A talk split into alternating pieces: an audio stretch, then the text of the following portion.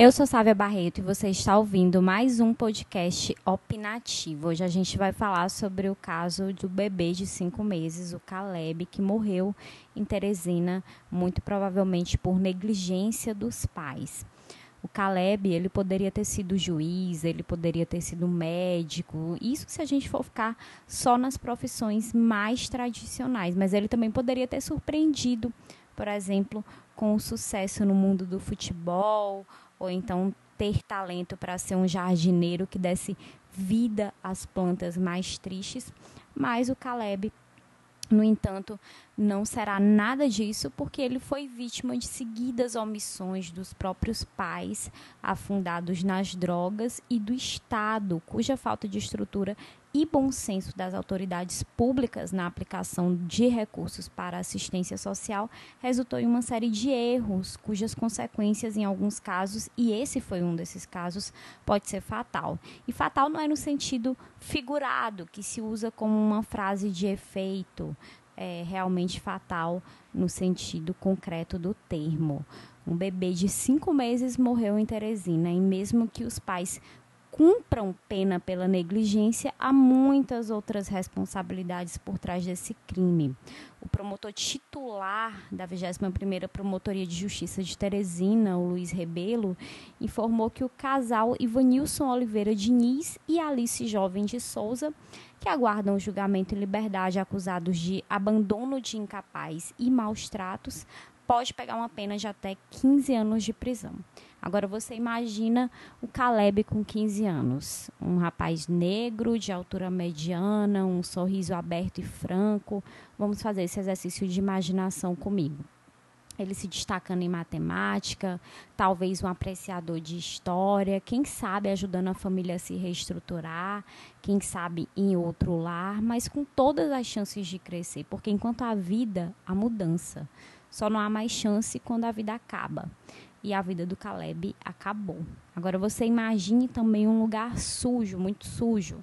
Multiplique por mil. Coloque crianças lá dentro. Pior, deixe crianças nesse espaço, mesmo sabendo que ele é o local mais inadequado para o crescimento salutar de qualquer um, até mesmo de um animal doméstico. Imagine um ser humano.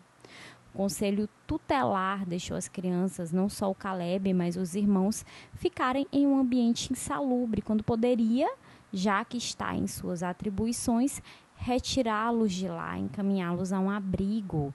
Abrigos, a gente sabe, não são os locais é, em que se deseja o crescimento de crianças, mas aqui a gente só tem duas opções: uma família desestruturada, o espaço entre quatro paredes marcado pela fome, pela imundície, pelas drogas, ou o abrigo do Estado, né, cujos impostos pagos pelos cidadãos, cidadãos devem ser revestidos em serviços públicos e iniciativas de redução da desigualdade social.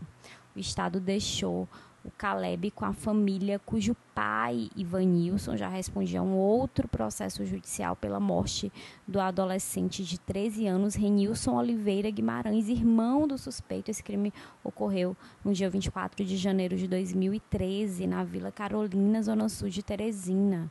Esse menino de 13 anos teria sido atingido por um canivete na região do supercílio ao tentar interromper uma briga entre o irmão e o Manuel Alves, que é padrasto deles, o Ivanilson, acertou o garoto acidentalmente, aparentemente, ao tentar desferir um golpe em Manuel. O Renilson chegou a ser levado para o hospital de urgência de Teresina, mas acabou falecendo.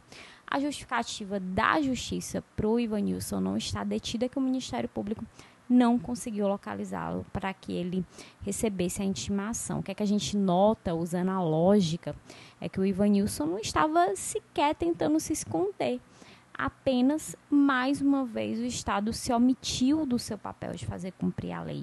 Já a mãe, a Alice Jovem, ela recebeu uma casa depois de medidas do Ministério Público para diminuir a situação de vulnerabilidade social da família, só que em 2013 ela teria vendido esse imóvel doado, que não pode, e invadiu a residência no bairro Torquato Neto, onde ela morava com o Ivanildo e os filhos foi nesse cenário, nessa família, nessa situação vulnerável e triste, envolvida em crimes em uma escala crescente que deixaram o Caleb ficar e morrer.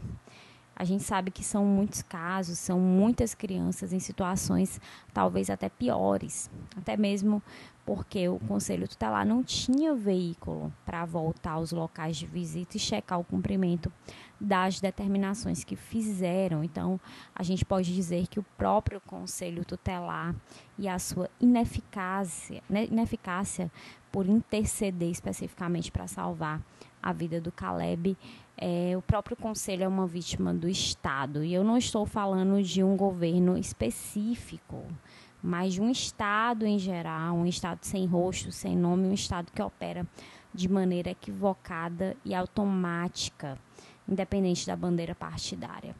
Eu falo de uma máquina pública que atua sem priorizar o que pode fazer a diferença na vida das pessoas. Sabemos pela lógica que estradas são importantes, rodoanéis ajudam a diminuir o percurso entre cidades, esse fluxo facilita o comércio. Mas se eu tivesse que escolher entre caminhar mil quilômetros e o futuro do Caleb, eu preferiria mil vezes que o Caleb pudesse um dia contar a sua história de superação da pobreza e não que eu tivesse que narrar agora a história da morte do Caleb. Esse é mais um podcast opinativo. Você pode conversar comigo pelas redes sociais. É só procurar Sábia Barreto, tudo junto. Você ouve o Opinativa no YouTube, no SoundCloud, no podcast da Apple e ainda na coluna 880 do portal 86, sem falar na rádio CBN Teresina 97.5 FM. Quero saber a sua opinião sobre esse e outros casos.